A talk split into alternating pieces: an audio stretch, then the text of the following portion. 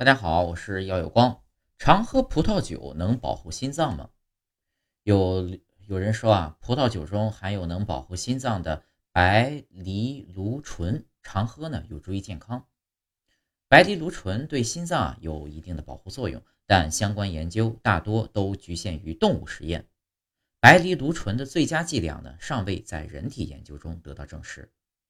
某些研究中提到，根据白藜芦醇对动物的有效剂量推算到人类，对于人的有效剂量呢为每天一克。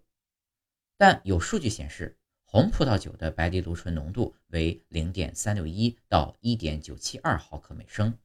要想通过喝红酒满足每天摄入一克白藜芦醇，那需要喝掉几百瓶的红葡萄酒。考虑到酒精对人体的不利影响。喝酒补白藜芦醇可能弊大于利。再说，白藜芦醇不只存在于葡萄酒中，葡萄、苹果、蓝莓、李子、花生中也都有，不见得非要喝酒。